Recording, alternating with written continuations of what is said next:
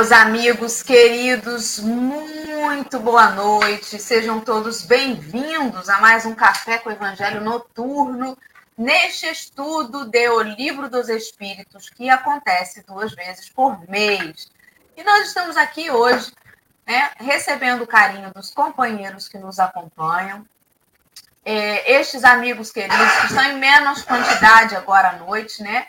A maioria do pessoal que acompanha de manhã assiste o estudo do Livro dos Espíritos depois. Então, se você está assistindo posteriormente, deixe sua mensagem aí no YouTube para a gente saber que você esteve aí, suas dúvidas, suas, reflexões.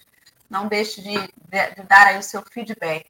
Aos amigos que estão chegando, aconselhamos a plataforma Kardecpedia, que é uma plataforma que vai levar você a todas as obras de Kardec, inclusive a que nós estudamos hoje, o Livro dos Espíritos. O link está aí no chat ao vivo, mas você também pode procurar no seu navegador. Então fica a dica aí para você acessar as obras básicas e outras obras que estão aí, né, é, orientadas, organizadas por Kardec, como por exemplo as edições da Revista Espírita. Então estamos Começando mais esse café noturno, a audiodescrição vai levar aos companheiros que não conseguem ver a nossa tela, vai levar a informação de como nós estamos nela, a todos vocês que nos ouvem e não podem nos ver. A tela retangular do YouTube de hoje está dividida em cinco quadradinhos, né? No canto superior esquerdo, nós temos uma tarja escrito O Livro dos Espíritos, em fundo rosa. Eu sou a Dora, sou uma mulher branca, estou no primeiro quadradinho, no canto superior esquerdo. Meu cabelo está solto, ele é castanho escuro com uma mecha grisalha na frente. Eu estou usando uma blusa de alça fina na cor preta e o fundo da minha tela é, uma, é um ambiente escuro. Ao meu lado está Alexandre, que é o nosso intérprete de Libras. O Alexandre é um homem negro, ele é calvo, usa barba e bigodes escuros, está com uma blusa azul e o fundo da tela dele é uma parede branca com um espelho à esquerda. A Alessandra está no canto superior direito, ao lado de Alexandre. Ela é uma mulher branca, de cabelo liso, grisalho, na altura do queixo, óculos de grau uma blusa cinza e o fundo da tela é uma parede branca com alguns enfeites e à direita um armário em madeira. Abaixo de nós estão Marcelo à esquerda e Henrique à direita. O Marcelo, no canto inferior esquerdo, é um homem branco de cabelo bem curtinho, castanho, com alguns fios prateados, óculos de grau, barba e bigodes bem feitinhos, grisalhos, uma blusa branca e o fundo da tela é uma parede branca com alguns quadros e um coqueiro à direita. Ao lado dele está Henrique, que é um homem moreno, está de cabelo preso, castanho escuro, preso num coque no alto da cabeça, barba e bigodes escuros, uma camisa branca e o fundo da tela é uma parede cinza com teto e lateral na cor branca. A camisa dele é cinza também, perdão. Ia ver se na tela dela tá aparecendo diferente. É, para mim, a internet de Alexandre está falhando. Não sei se os meus companheiros veem. Marcelo, deixa um pouquinho para lá. Vamos lá. Boa noite, querido Alexandre, nossos amigos agradecem a sua companhia, a sua presença em mais esse programa. Alessandra, querida, muito boa noite. Boa noite. Eu acho que a minha internet também está que nem a de Alexandre, resolvendo se está mais para lá do que para cá, né? Eu, com certeza, além da internet, também estou mais para lá do que para cá. Porque a Dalva falou assim: hoje eu consegui ficar acordada. Dalvinha, sou eu que hoje quase que não fico acordada, né? Quase por fora do café com o Evangelho. Mas estamos aqui, meus amigos, para o encerramento desse janeiro, desse primeiro mês. Simbora, que hoje tem estudo, né, Henrique? Boa noite. Já vou dar bom dia, ó eu. Boa noite, Henrique. Boa noite, Ali. Eu vou dizer para você que eu, não é uma tarefa fácil, porque para a gente fazer o café, as meninas têm que estar dormindo. pelo menos as duas menores, né? E aí você tem que fazer todo um processo de relaxamento, uma Enya tocando ao fundo.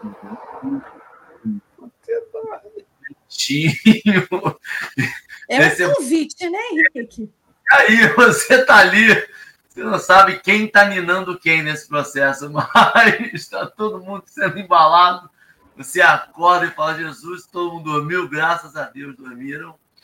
E aí estamos aí. Não, Marcelo, Marcelo, você que é um ser humano evoluído, comprometido aqui, eu tenho certeza que não estava puxando som, estava nos livros, nos estudos, dando palestra. Você é o nosso Dormi exemplo. de duas às cinco. não, eu estou ótimo. Eu dormi de duas às cinco, tem problema nenhum com sono. Né? Dormi de duas às cinco. Só para matar vocês de inveja. Um sono delicioso com o ventilador ligado em cima. E tivemos já uma reunião nos Trabalhadores de Jesus virtual. E estamos aí, vamos que vamos, que essa Pucaí é longa e a alma vai ocupar. Nós vamos estar encerrando o assunto alma hoje. O assunto hoje ele, vai ficando mais. Não é complicado, mas capcioso. Capcioso é horrível, né, Alexandre? Mas, assim, cerca Lourenço, para a gente ir tentando desamarrar, eu, tô, eu confesso que estou muito preocupado. Devia não ter dormido e ter estudado mais, mas eu confesso a vocês. Henrique estudou, passou o dia inteiro estudando. Fique tranquilo, ah, Marcelo. Com a sua caneca Stanley, o seu copo Stanley carérrimo. Vamos orar. Vou puxar a prece, então, para a gente começar esse estudo, que hoje tem assunto, né? E tem prova do livro mentira. E a gente tem que fazer em uma hora, né? Para a gente conseguir dar conta do roteiro. Vamos lá. Querido Deus, queremos nessa noite um coração muito alegre, Senhor, porque é com alegria que a gente se reúne para estudar. A gente pode estar cansado, pode ter o sono, pode ter inúmeros problemas até, mas o prazer do momento em que estamos juntos, em que unimos os nossos pensamentos, no desejo sincero do aprendizado, das nossas conquistas íntimas, isso nos renova e nos reanima. Então, Senhor, obrigada por essa oportunidade mais uma vez. Inspira-nos nas lições que leremos juntos nessa noite e alcance os lares dos nossos amigos que se juntam a nós com esse mesmo propósito. Que assim possa ser e será, graças a Deus. Então, vamos lá.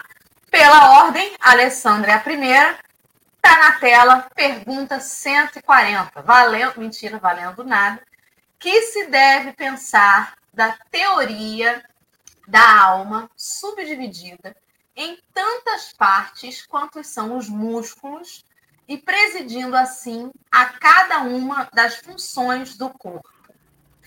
Alessandra querida, vamos responder? Responderei. A espiritualidade respondeu lá para Kardec. Isto ainda depende do sentido que se atribui à palavra alma. Se por alma se entende o fluido vital, a teoria está certa. Se o que se entende é o espírito encarnado, a teoria está errada. Já dissemos que o espírito é indivisível.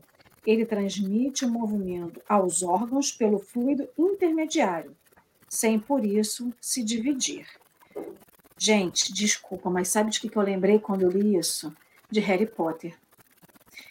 Lá que o Voldemort dividiu a sua alma em vários pedacinhos e colocou em vários objetos. Vocês não viram Harry Potter, se as crianças um dia virem, vocês vão entender. Mas lá, o, o, o homem, né, que eles chamam o Homem das Trevas, o personagem do mal lá, que, que incide no erro, o que, que ele faz para ele não morrer? Ele divide a sua alma e coloca em objetos para que ele fragmenta a sua alma. Gente, eu só lembrei dessa fragmentação, né? E a primeira coisa, que quando eu lembrei do, do, dessa historinha, eu depois é, retomei a, a, a lembrança, é que justamente o espírito é indivisível. A gente não divide a alma da gente, o nosso espírito, né?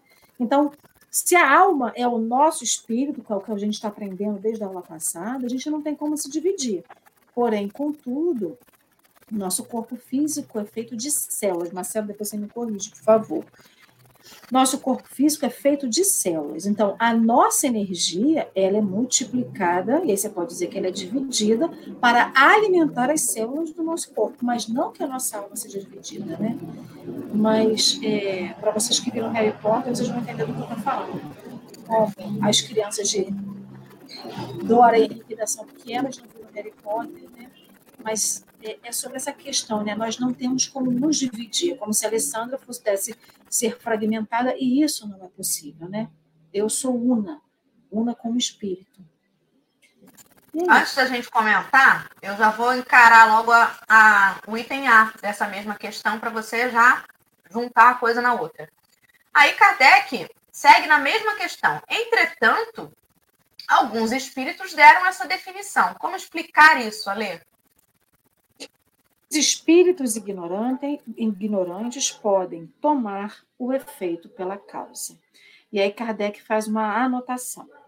A alma atua por intermédio dos órgãos e os órgãos são animados pelo fluido vital que se reparte entre eles, e com mais abundância nos que são centros ou focos de movimento. Essa explicação não pode aplicar-se à alma, considerando como espírito que habita o corpo durante a vida e o deixa por ocasião da morte. Justamente, o coração, o cérebro, né? Alguns órgãos do nosso corpo requerem mais energia. Então, para isso, ele precisará de mais influxo de fluido vital e de fluidos que façam, que alimente esses órgãos. Mas não que a alma se fragmentou, mas sim que as células do nosso corpo estão trabalhando muito mais nesses lugares para que alimente e a gente possa estar vivo e com a plenitude do funcionamento de acordo com a nossa necessidade, funcionamento do nosso corpo físico. Marcelo, meu anjo, você, Dora Henrique, complementa? Não, eu ia só dizer que quando a gente estuda perispírito, essas questões ficam muito mais esclarecidas, né? Porque é justamente sobre, ele falou ali sobre os centros ou focos do movimento, são os que a gente chama de chakra, por exemplo, que a gente estuda quando vai se preparar para a atividade do passe, né? Aqueles centros de força, quando a gente vê o vídeo da desencarnação de Dimas, por exemplo, né? Como que ele, o mentor lá, ele vai aplicando ali os passes nos, nos lugares foco, vamos dizer assim, né? Nos pontos chaves de energia do corpo. Não quer dizer que a alma dele, daquele indivíduo, ali no caso Dimas, estivesse dividida ali. Mas é como se tivessem pontos, né? Onde a gente faz uma ligação do perispírito com o corpo físico para que ele atue neste corpo físico. Mas é importantíssimo a gente dizer que cada célula nossa está recebendo este fluido vital e não necessariamente um pedacinho do nosso espírito. Né? Marcelo? Inclusive, a, tem um ponto também que eu gostaria de refletir, é que a gente, por ter em cada, cada alma, faz, assina energeticamente o seu fluido, pode nos dar a impressão que isso que você estava dizendo inicialmente, Alessandra, a divisão de uma alma, é que a partir do momento que você apanha uma caneta e imante e energize essa caneta com o seu fluido, com a sua energia, você deixa um pouco da identidade, da sua identidade nessa caneta. Então, quando você apanha algo, você fala assim, isso aqui tem a alma de fulano. Quando eu seguro isso, quando eu vejo isso, quando eu pego isso, quando você apanha a roupa de um filho, né? Segura fala assim, nossa, isso aqui tem a alma do fulano. Por quê? Porque de, de, de, o que, que, que, que fica ali? Imanta a, a energia que leva a frequência daquela alma. Então é possível que você, servindo-se de uma roupa, de uma pessoa, de um, um objeto, você consiga sentir aquele indivíduo ali. O que não significa que a alma daquele indivíduo está ali, mas há um marco, há uma assinatura daquilo. É como se você pegasse um artista que pinta uma obra, você olha para aquela obra e você fala, é fulano. Não é o naco do fulano que está ali, mas é a personalidade, a assinatura energética, a forma de pensar. O homem deixa rastros, a alma deixa rastros, deixa rastros nas coisas que ela assina com a sua energia. Então, o que, que, o que, que ocorre? Aí vem a questão A. É por essas e outras que a gente começa a associar, reconhecer coisas das pessoas, numa, é, aspectos de vibração de uma pessoa em algo, como se fosse a pessoa, mas não é. É por isso que tem gente que, quando desencarna um filho, tem uma dificuldade enorme em se desfazer das roupas, em se desfazer de coisas, porque parece que eles estão se desfazendo daquela pessoa. É como se eles estivessem jogando fora um pouco da alma daquele indivíduo. É, e isso é muito materialista. É quando a gente converte esta relação espiritual que habita um corpo, para que a gente possa estar operando, como se a gente pudesse segurar isso, né? E nas questões fisiológicas, muito interessante também, tem horas que você tem a impressão que o seu corpo está funcionando independente. Minha mão está viva. Tum! Né? Gente, tem uma coisa aqui. Então também as pessoas começam a achar que nesses, nessas questões alheias, muitas vezes, é como se aquelas individualidades do corpo estivessem tendo uma ação individual, né? E aí, sei é, sem querer aprofundar muito nesse mérito, mas tem um livro, eu não li ele todo, não. Eu ganhei há um tempo atrás, ainda não, não consegui ler todo. Não estava pronto ainda, né? Tem livro que você começa a ler e não, engasga e não sai. Mas chama Memória Cósmica, fala sobre isso. E fala de um relato de uma pessoa, é, uma médium, que tinha, é, ela tocava nos objetos e meio que tinha é, visões. Psicometria é, é, é, é uma coisa assim, né? Em relação àquele, àquele objeto, né? Como se ela só conseguisse ver a história por trás daquilo. É. Isso gera em muitas pessoas um preconceito muito grande com brechó, por exemplo, né? Medo de comprar alguma coisa que vem com a energia de alguém e tal. Então a gente tem que ter assim, pé no chão também, para também não ficar neurótico, né?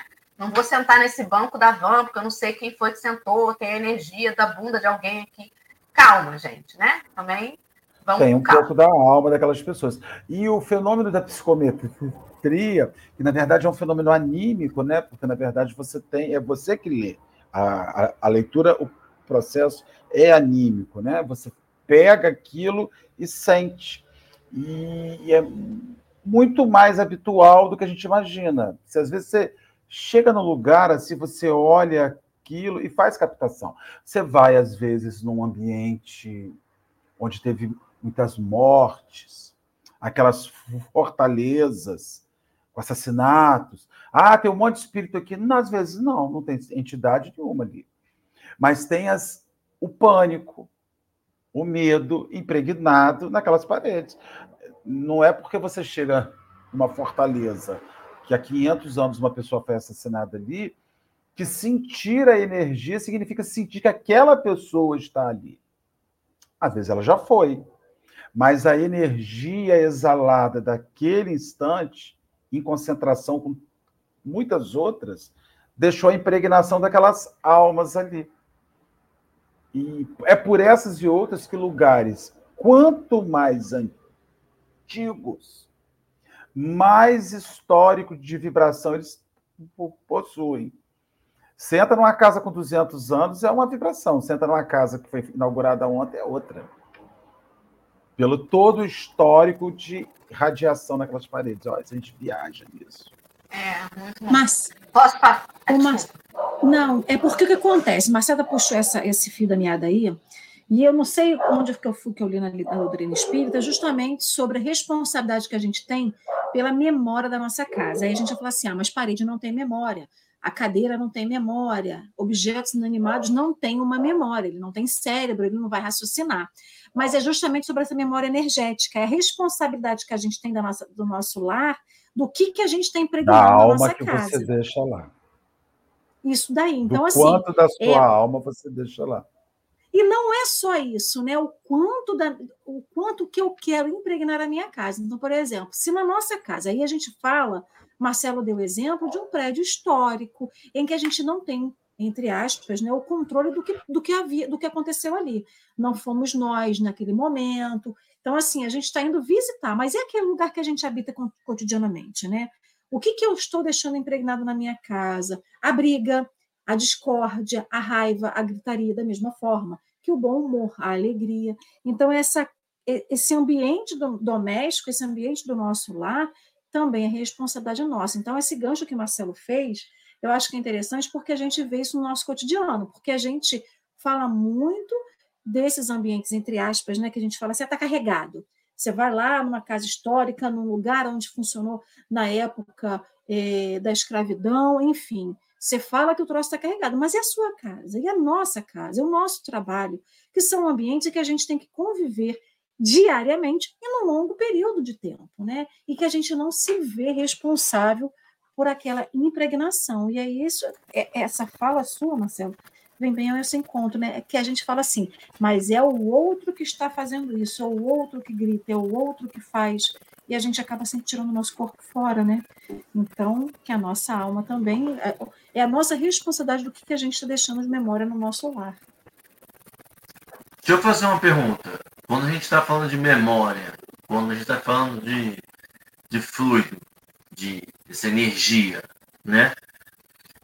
A gente consegue nomear essa energia? Porque, por exemplo, quando eu toco materialmente em algo, eu deixo a minha digital ali, eu deixo a minha gordura corpórea ali, que fica aquela marca.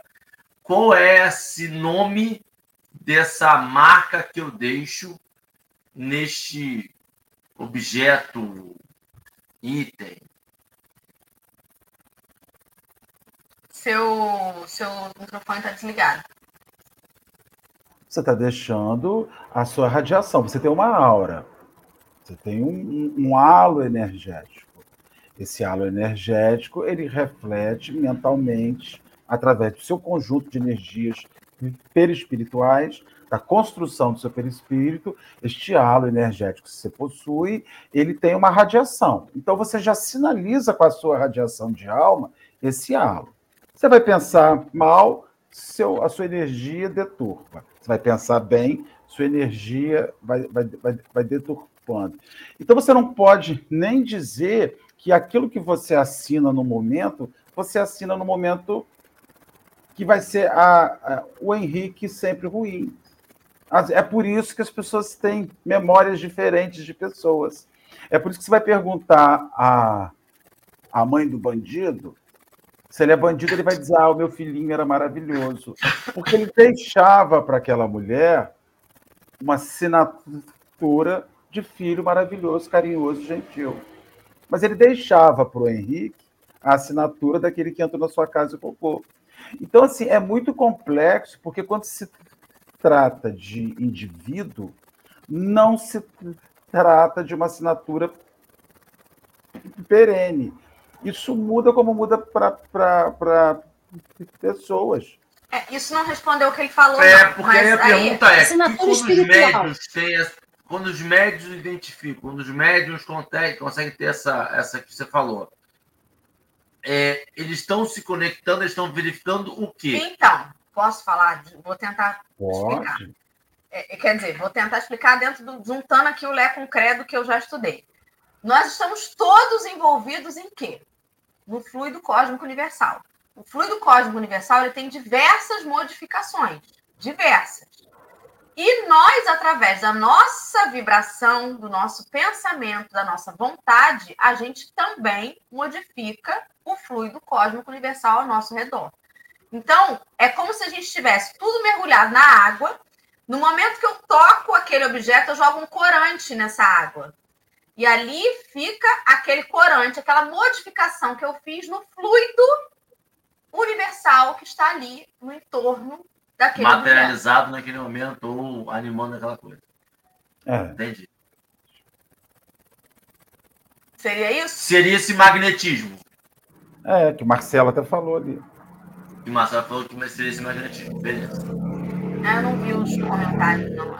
Tem que ver tudo. Feliz de ver os amigos participando com a gente, sobretudo. Vou, vou pedir licença ao Alexandre para falar um nome, né? Que é a Tina, que eu disse a ela que ficaria muito feliz de vê-la por aqui. Então vamos seguir, nossos amigos para a pergunta 141. Henrique, por favor, você vai responder para a gente. Kardec questiona se há alguma coisa de verdadeiro na opinião dos que pretendem que a alma seja exterior ao corpo e o circunvolve. A alma não se acha encerrada no corpo, qual pássaro numa gaiola. Irradia e se manifesta exteriormente, como a luz através de um globo de vidro, ou como o som em torno de um centro de sonoridade. Neste sentido, se pode dizer que ela é exterior, sem que por isso constitua o envoltório do corpo. A alma tem dois envoltórios. Um, sutil e leve, é o primeiro, ao qual chamas perispírito. Outro, grosseiro, material e pesado, o corpo. A alma é o centro de todos esses envoltórios, envoltórios como germen em um caroço. Já o temos dito. Eu gosto do já o temos dito, que é aquele aquele corte. Já falei sobre isso. Engraçado, como que essa pergunta linkou com é, a resposta de Marcelo sobre a irradiação, né? Sobre a aura e tudo mais. Exatamente. Algum comentário, meninos? É, é, é difícil para as pessoas, e ele gosta muito dos exemplos, né? Um globo de luz, você tem ali dentro uma lâmpada, tá circuns... a, a fonte está circunscrita, mas ela está se irradiando, né? Você tem o som, né? A caixa de som é esse exemplo. O som sai daquela caixa, mas ele não fica vinculado ali, ele se irradia. Né? Então, esse exemplo, ao mesmo tempo que a origem, ela existe uma determinação. A origem está num perispírito ligado àquele corpo, célula a célula, através do processo de reencarnação. Entretanto, ela não é prisioneira incomunicável com o mundo externo, porque senão para que se serviria uma lâmpada se aquilo que ela gera ficasse somente por dentro do globo? Não, não cumpriria a, a função, né? E mais uma vez a gente entra nessa dinâmica de radiação. O quanto a alma se, se manifesta, se, se apresenta, o quanto o espírito se, é o encadeamento, né, Dora? Você vai ver ali o encadeamento de uma alma que utilizam o espírito, que faz a passagem por um corpo, num campo de radiação e de vibração, para que isso chegue ao mundo físico, como a gente vê, ou ao mundo espiritual, a partir do momento que essa alma se desprender desse corpo e voltar a ser espírito liberto, espírito errante. Muito bem. Então, agora é para Marcelo a questão 142, em que Kardec questiona que dizeis dessa outra teoria, segundo a qual a alma, numa criança, se vai completando a cada período da vida? São umas perguntas, né? Umas coisas assim que leva você a ficar pensando, gente, como as pessoas vão construindo essas ideias. Ele responde: o espírito é uno e está todo numa criança como no adulto. Os órgãos ou instrumentos das manifestações da alma é que se desenvolve e completam. Ainda aí tomam o efeito pela causa. Eu vou voltar à lâmpada, a ideia da lâmpada.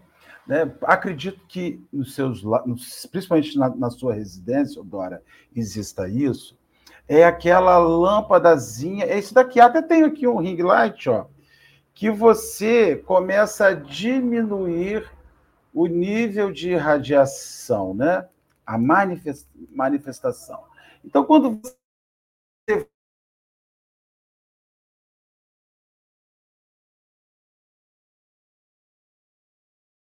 feito agora. Foi só vocês falarem de internet que a minha internet acho que deu perdido aqui também. Porque quando a gente. A vibração está pesada, está chegando aqui em casa. E tá, é, o negócio está tenso. Então, quando, quando, quando a gente fala sobre o espírito de uma criança, você fala de um espírito que está como se fosse um, um, um, uma luz singela e tênue que não está conseguindo ainda se expressar em toda a sua magnitude, em toda a sua amplitude. Para muitas pessoas, isso seria como se nós estivéssemos botando um tijolinho por tijolinho. Né? Vamos botar aqui um tijolinho nessa casinha, só que é diferente. Vamos imaginar que você vai colocar sobre a construção um pano. E você vai descerrando o pano pouco a pouco. Ou seja, a construção já está ali. Mas ela tem um véu que vai saindo pouco a pouco até que ela possa se expressar na sua integralidade. E aí, mais uma vez, ele fala: as pessoas pegam a causa, pegam o efeito pela causa. Ou seja, como uma criança está num processo infantil, com limitações de consciência, de, de conhecimento, né? ela parece que falta algo, mas não falta algo. Ela é completa enquanto espírito. Só que esse espírito vai se apresentando, vai se vai ampliando a magnitude da sua capacidade de se expressar aos poucos até que ele esteja completamente com um corpo amadurecido, isso é importante, com um corpo completamente amadurecido, com a completude do seu cérebro, com a completude dos seus órgãos, com, a, com toda a dinâmica, aí ele vai poder se manifestar amplamente. O que não significa que ele vai manifestar um anjo, né? Ele vai manifestar coisa. É, na verdade, isso, essa pergunta é muito importante porque muita gente fala, é um negócio que eu acho assim, mas falam, né? Até os sete anos de idade a criança tá meio lá, meio cá. Não existe isso, gente. Reencarnou, tá aqui. Tem meio lá, meio cá tem que o aparelho cerebral daquela criança ainda não faz as conexões necessárias para ela dizer o que veio. É isso que acontece. Mas a sensação que a gente tem, às vezes, né, com algumas falas, é que parece que a criança está meio desencarnada ainda. Você... Ah, o período da infância, a criança ainda não está muito aqui. Ela está aqui. Ela está aqui. Tanto está aqui que é, na primeira infância, principalmente, um momento crucial para que você sinalize para aquele ser em desenvolvimento, né? os melhores conselhos, o caminho da moralidade e tudo mais. O que também não quer dizer que depois que o cérebro já tiver feito as conexões, que aquele espírito já tivesse manifestado em toda sua integralidade ali, não vai ter jeito, né? Agora mudou o que tinha que mudar, não muda mais. Não, se fosse assim, a gente mesmo estava lascado, né? Porque já estamos aí já com todas as conexões, já estou até perdendo algumas, ainda estou mudando, então ainda há tempo para todos. Podemos seguir? É, deixa eu só fazer uma consideração. É por essas e outras que o homem é o ser que tem a maior infância. Né? Você vê um felino com dois anos já se liberta, um macaco, um cachorro, né? O homem ele precisa de 60 anos para se tornar. Mas esperar, é, espera, se esperava-se as pais e as mães esperam que a gente, com 18 anos, né, esticando para 21, pudesse já estar pleno dos nossos atos, né? mas a gente ainda segue com atos extremamente infantis, que nós não conseguimos tirar ainda a integralidade deste véu de nos apresentarmos como a gente é. Parece que está faltando um, pedaço. E é essa sensação que muita gente vive a falta de, de um, uma pecinha no meu Lego. meu quebra-cabeça, faltando um negócio aqui para fechar, está faltando um momento aqui para essa luz ganhar essa amplitude. Tem que limpar-se o, o globo. Tem umas manchas que a luz não sai completamente, né? Talvez esse seja o trabalho mais difícil da gente. Muito bem. Então vamos partir aí para a próxima questão, que é a de número 143. Alessandra, nossa querida amiga. Queremos saber por que todos os espíritos não definem do mesmo modo a alma, né? Pergunta para um, pergunta para outro, cada um diz uma coisa. Que história é essa, Alessandra? Fale aí. Que eles não querem, brincadeirinha. Vamos lá, a espiritualidade responde. Os espíritos não se acham todos igualmente esclarecidos sobre essas questões. Há espíritos ainda limitados que não compreendem as coisas abstratas. São como as crianças entre vós. Também há espíritos pseudo-sábios, que fazem alarde de palavras para se imporem, como acontece ainda entre vós. E depois, os próprios espíritos esclarecidos podem exprimir-se em termos diferentes, que no fundo têm o mesmo valor sobretudo quando se trata de coisas que a vossa linguagem é incapaz de traduzir com clareza. Recorre então a figuras, a comparações que tomais como realidade. Gente, eu não sabia que ainda tinha gente que era pseudo-sábio. Nossa, mas vamos lá. Essa pluralidade, né? E não é a pluralidade das existências, é a pluralidade que a gente tem de pessoas dentro desse planeta, né? Ele faz a comparação aqui de uma criança e de um adulto. Então, vamos pegar adultos, que aí adultos a gente compreende dentro da mesma escala, né? Então, tem adulto que você vai dizer assim: olha, você bota todo mundo na sala para ensinar a mesma matéria. Um mais um é igual a dois. Aí um vai dizer assim: não, mas um mais um não é igual a dois, não, é um e meio é 1,2, ou pode ser. É, cada um pode entender a mesma matéria de maneiras diferentes. Por quê? Porque cada um tem uma possibilidade de conhecimento, uma potencialidade do seu conhecimento ou uma limitação. Então, essa pluralidade de, de compreensão da vida, ela é muito gigante. Então, assim, isso a gente está falando de um tema que é sobre a alma. Então, essa é, é os espíritos eles não estão na mesma escala evolutiva. Então, até por não estarem, aí eu estou falando daqui, no planeta Terra.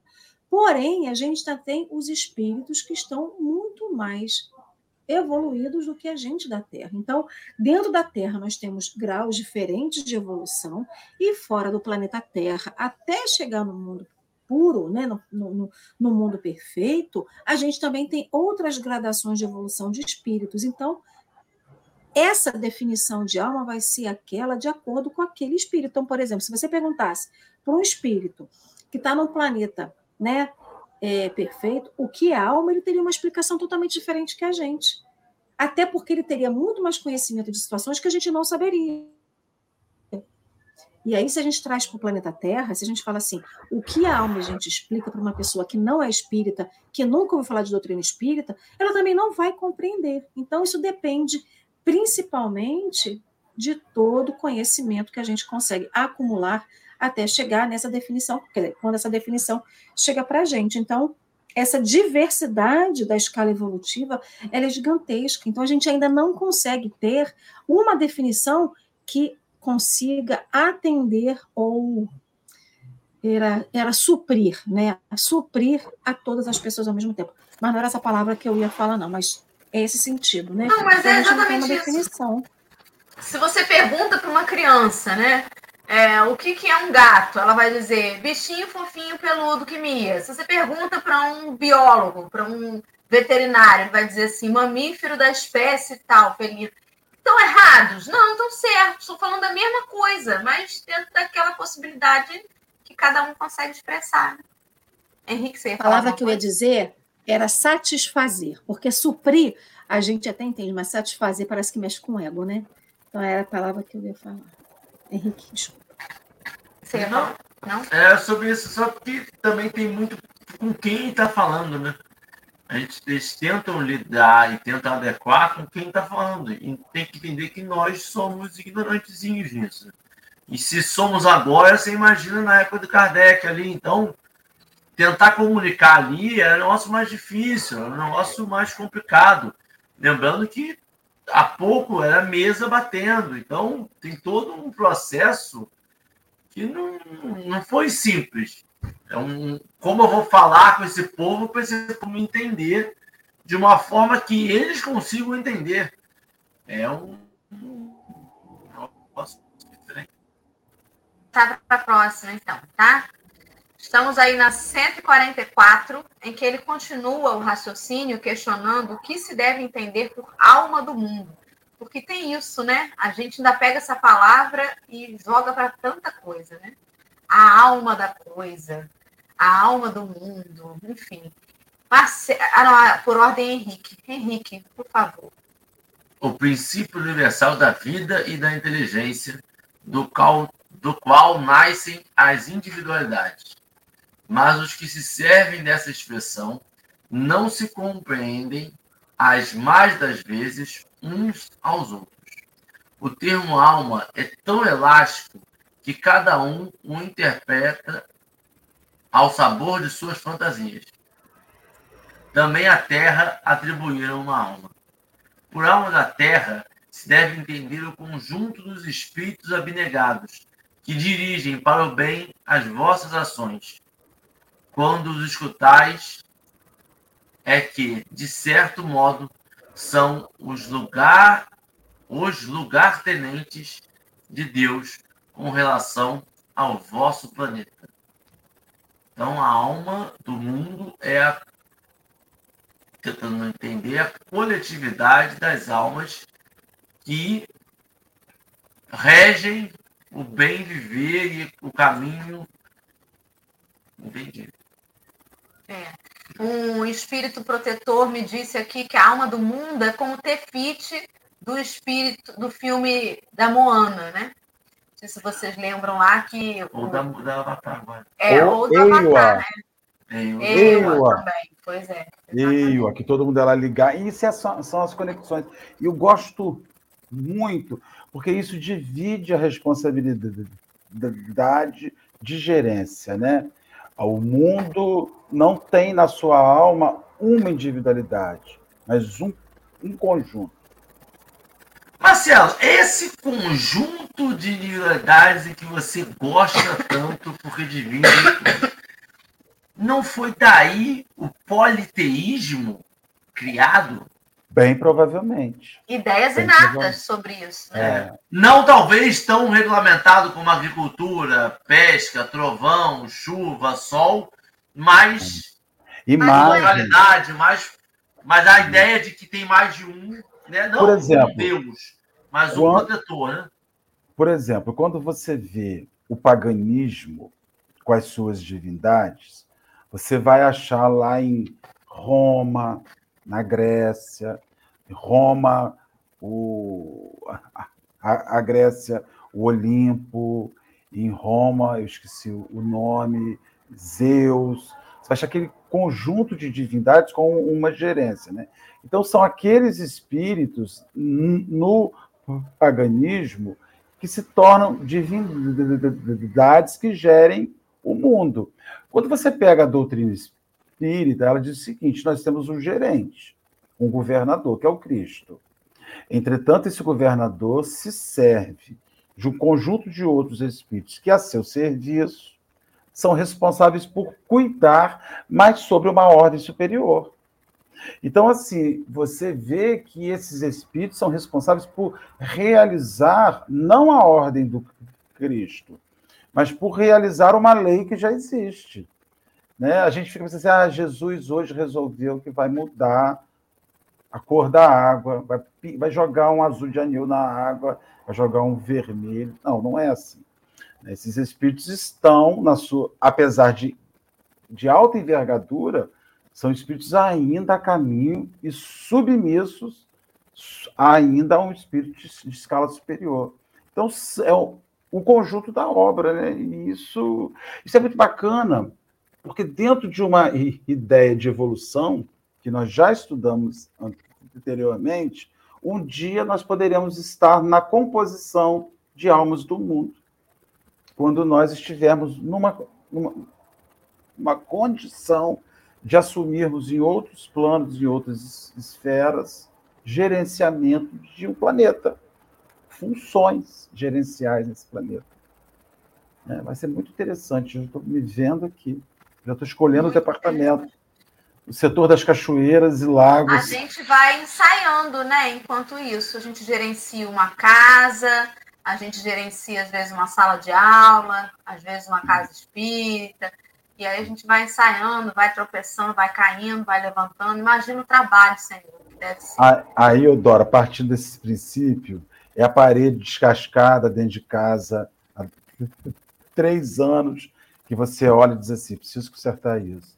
Preciso consertar já perdeu, já está perdendo atraso, porque quando a gente for assumir o mundo, as suas funções enquanto gestores do mundo, essa preguiça não vai caber na gente. A gente precisa assim, está vazando o sifão da pia da cozinha? Conserta logo. Vai resolvendo. Junta um dinheirinho, vai lá e faz.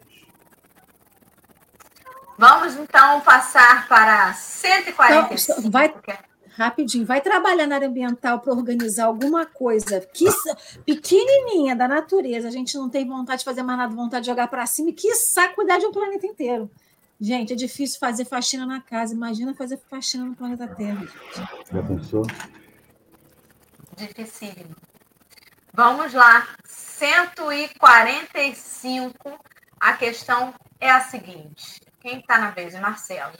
Como se explica que tantos filósofos antigos e modernos, durante tão longo tempo, hajam discutido sobre a ciência psicológica e não tenham chegado ao conhecimento da verdade, né? Ou seja, como que pode só agora, né, eles lá no século XIX, estarem chegando a esse conhecimento no plano espiritual? Fala aí, Marcelo. Gente, aí ele vai dizer assim: olha, esses homens eram precursores da eterna doutrina espírita. Preparam os caminhos. Eram homens e, como tais, se enganaram, tomando suas próprias ideias pela luz. No entanto, mesmo seus erros servem para realçar a verdade, mostrando o pró e o contra.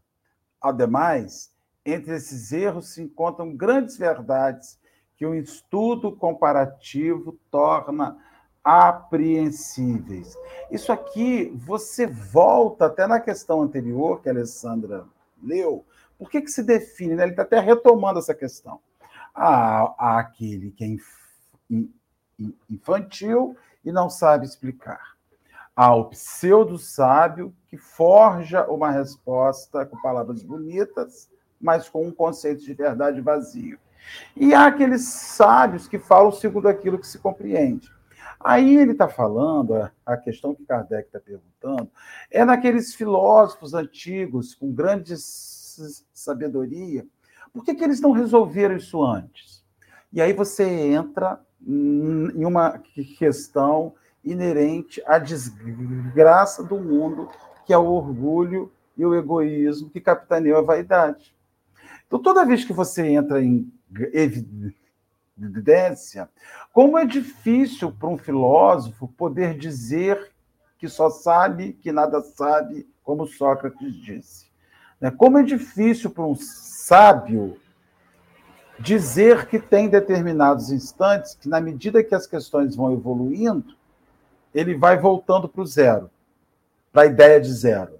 Né? Isso é uma coisa muito, muito interessante, porque quando você resolve uma, um negócio na vida, aquele negócio logo em seguida ganha um contorno complexo, você tem quase a impressão que você vai zerar.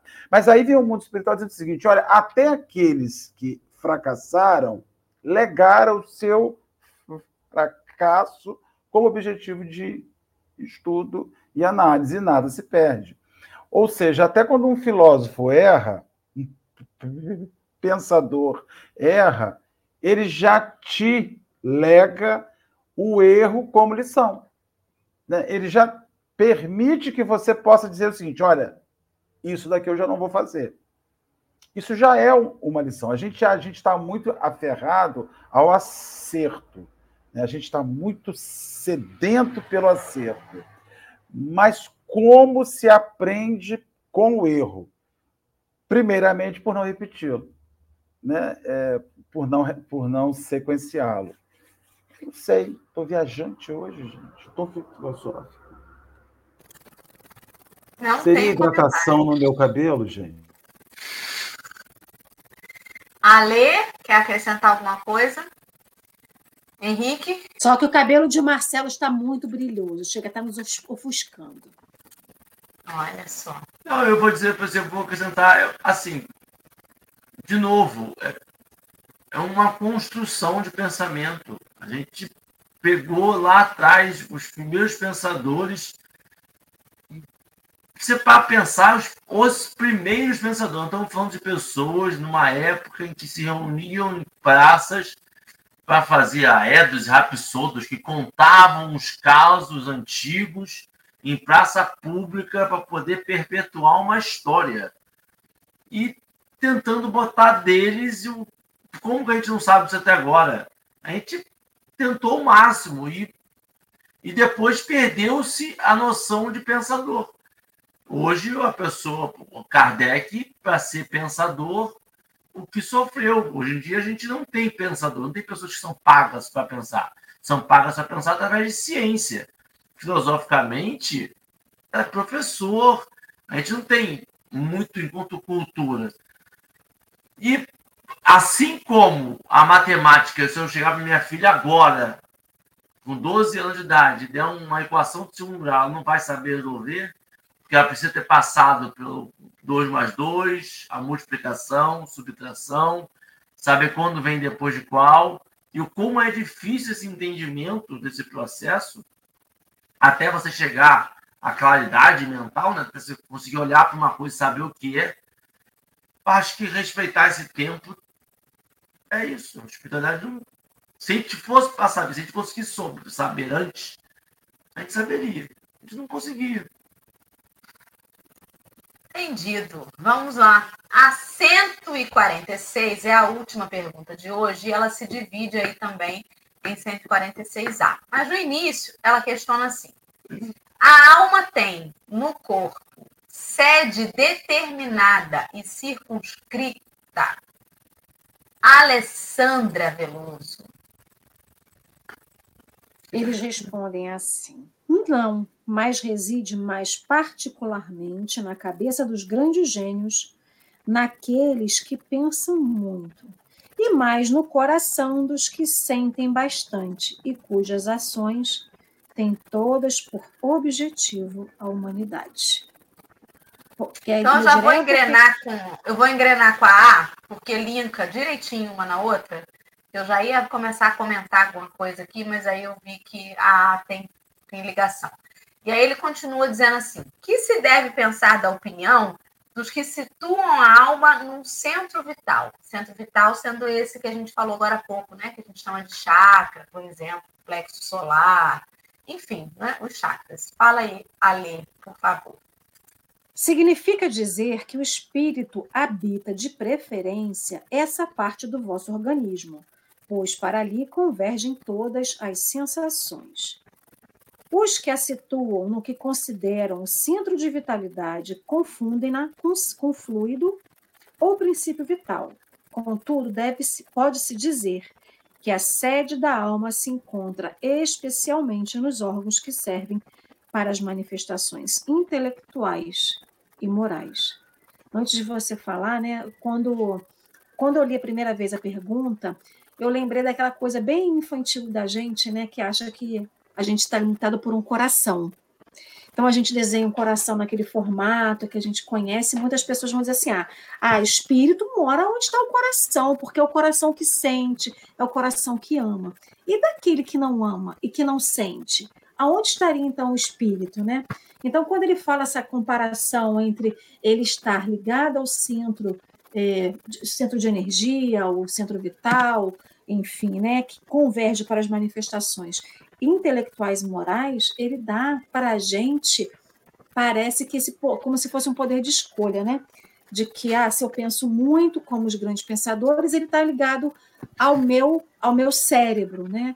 E a gente tem que lembrar que a nossa caixa encefálica, a nossa, o nosso cérebro é onde estão as glândulas que, que coordenam todo o nosso corpo, que vão, que é a hipófise, né? E a epífise, se não me engano, e aí que vai dominar todo o nosso corpo, que vai dominar, é, controlar os nossos hormônios, os hormônios na criança para que é, tenha tempo da criança ser criança, né? E quando ela crescer, ele vai liberando outros hormônios, enfim, é ali que está todo o centro de, de comando do nosso corpo físico, né? Então, por mais que o nosso coração sinta, ame e queira fazer coisas boas ligadas à nossa moralidade, a gente tem essa ligação da nossa, do nosso esclarecimento, né?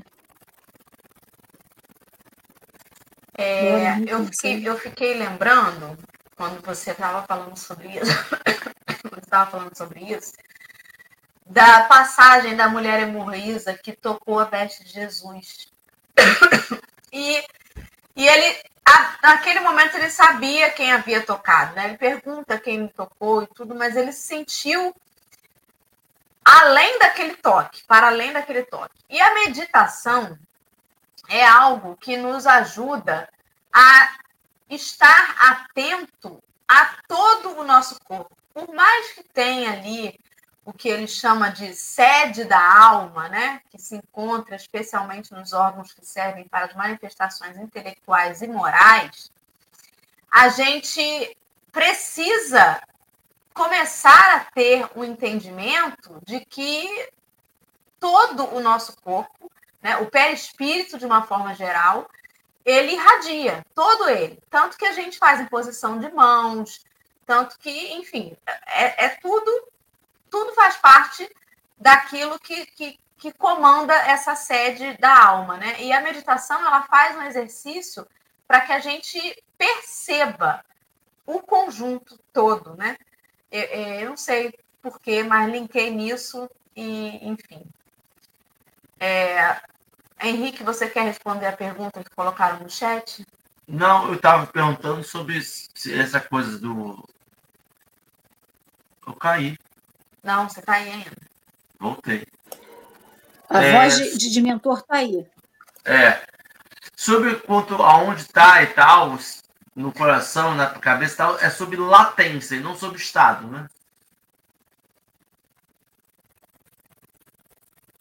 Ela está em todos, mas assim, é mais latente, ela está mais punjante, está mais forte. E até, por, até porque você volta a uma questão anterior, quando ele diz que a alma ela é como se fosse um globo que se irradia, mas obviamente mente, essa questão, essa palavra que você usou é muito interessante, porque segundo as naturezas, os interesses dessa alma, né, segundo as propensões que essa alma se encontra, obviamente ela vai estar atuando mais naquela área. Uma alma que está, que se vinculou profundamente às questões sexuais, é provável que todo o nicho, toda a área de existência dela seja genésica, sexual. Tem pessoas que não conseguem viver sem sexo. Se elas atribuem ao, a sexo sinônimo de vida, de existir. Né? Então você está com as suas questões ali. Acredito até que nas questões de alimentação, nas questões dos seus sentimentos, né? Não sei se eu estou pensando sobre essa latência. Eu gostei dessa palavra, latência. Então, assim, existe como um geral, mas se concentra em determinadas áreas como áreas de referência, né? E até, talvez até seja muito interessante, porque você volta para aquela situação, é onde estiver o vosso coração, aí vai estar o vosso tesouro, né? Aonde sua alma estiver manifesta em você, vai dar muito sinal de quem você é e do nível de materialidade, de, de, de, de relação íntima com a, com a questão sensorial que tem. E como vai ser difícil desprender essa alma, né? Porque quando você focaliza todo o seu sentimento existencial em comer, morrer e não poder mais se alimentar é um problema. Como se alimentava na Terra. Com é, estudo de hoje.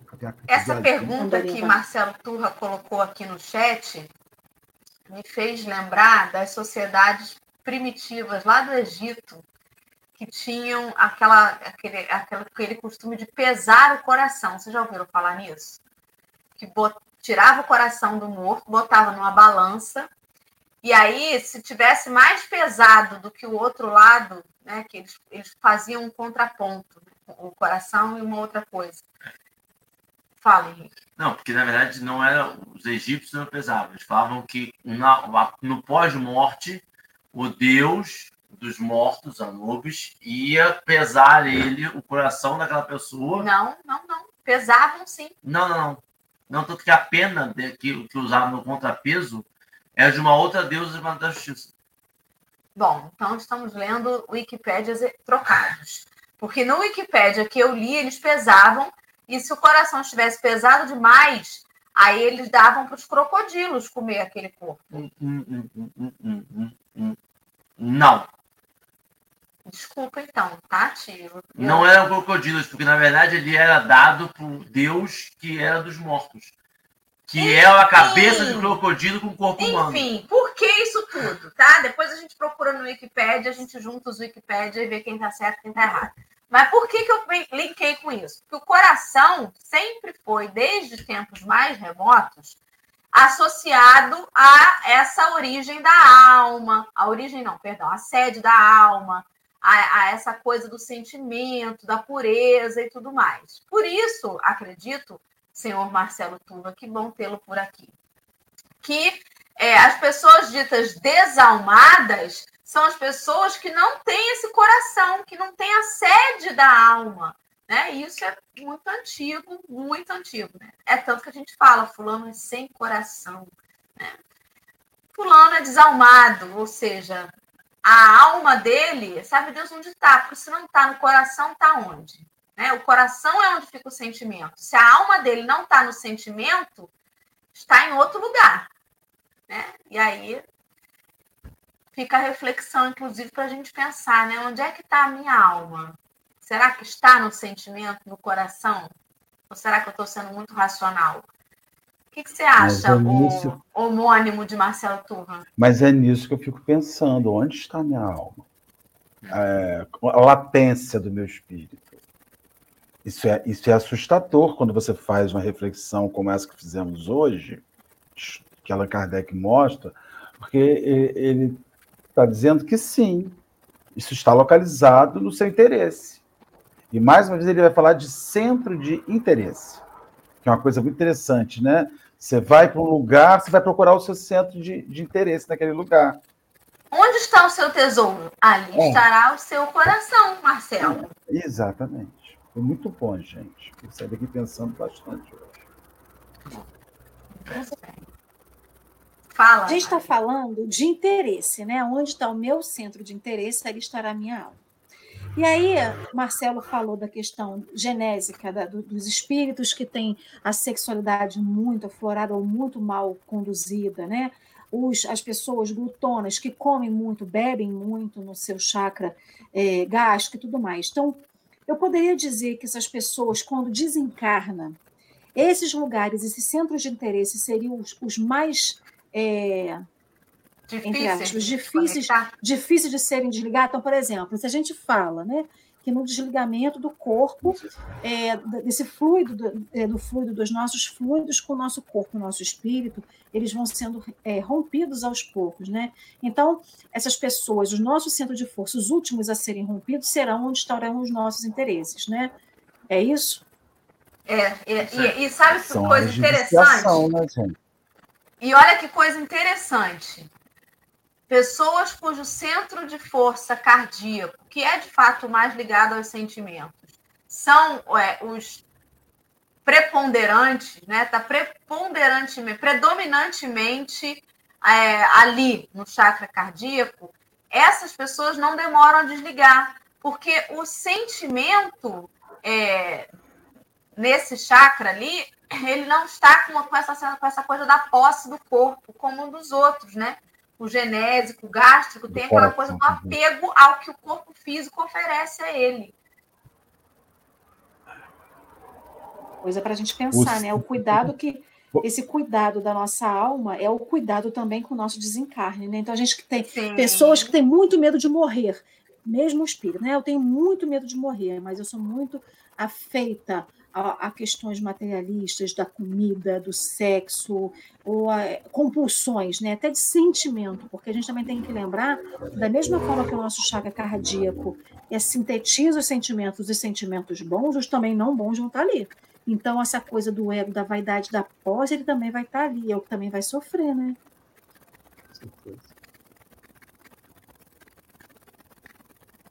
É interessante, né? Agora vou até na minha prece final hoje do dia, antes de dormir, vou pedir ao mentor aí, se estiver perto do meu momento, me dê mais um tempinho para eu realinhar o meu chakra, né? Porque eu já estou achando que eu preciso dar recalcular aqui a rota das energias do chakra. Quero agradecer aos amigos queridos que estiveram com a gente no chat esta noite mais uma vez, né? Não conseguimos falar aí os nomes individualmente de cada um, mas queremos agradecer todos vocês pela participação, aos queridos que estão vindo pela primeira vez, que sejam Bem-vindos e voltem outras vezes. Nosso estudo acontece duas vezes por mês. Sigam-nos nas redes sociais para saber sempre lá da divulgação desse estudo. E é isso. Alguém tem algo mais a dizer, alguma consideração, além de agradecer o Alexandre? A gente mata a saudade dele duas vezes por mês, quando ele vem aqui abrilhantar o nosso estudo com a interpretação em Libras. Alguém? Não? Marcelo, você pode fazer uma, uma prece alinhadora de chakras para a gente acabar esse café? Vamos orar, meus irmãos. Que noite deliciosa, que momento, para mim, importantíssimo de compreender, a gente discutir sobre assuntos que passam diário, a gente ouve alma, alma, alma, mas não senta para pensar só. Muito obrigado, Senhor pelos nossos amigos aqui reunidos, pelo Livro dos Espíritos, que vem alinhando o nosso, o nosso raciocínio, que vem nos auxiliando na nossa expansão enquanto seres humanos e seres espirituais. o Senhor nos abençoe e que possamos estar reunidos muitas e muitas outras vezes aqui na graça de Deus. Que assim possa ser. E será, graças a Deus. Agora a gente vai dormir ao som daquela música Alma. Se eu tocar sua alma. Beijo, gente. Até amanhã.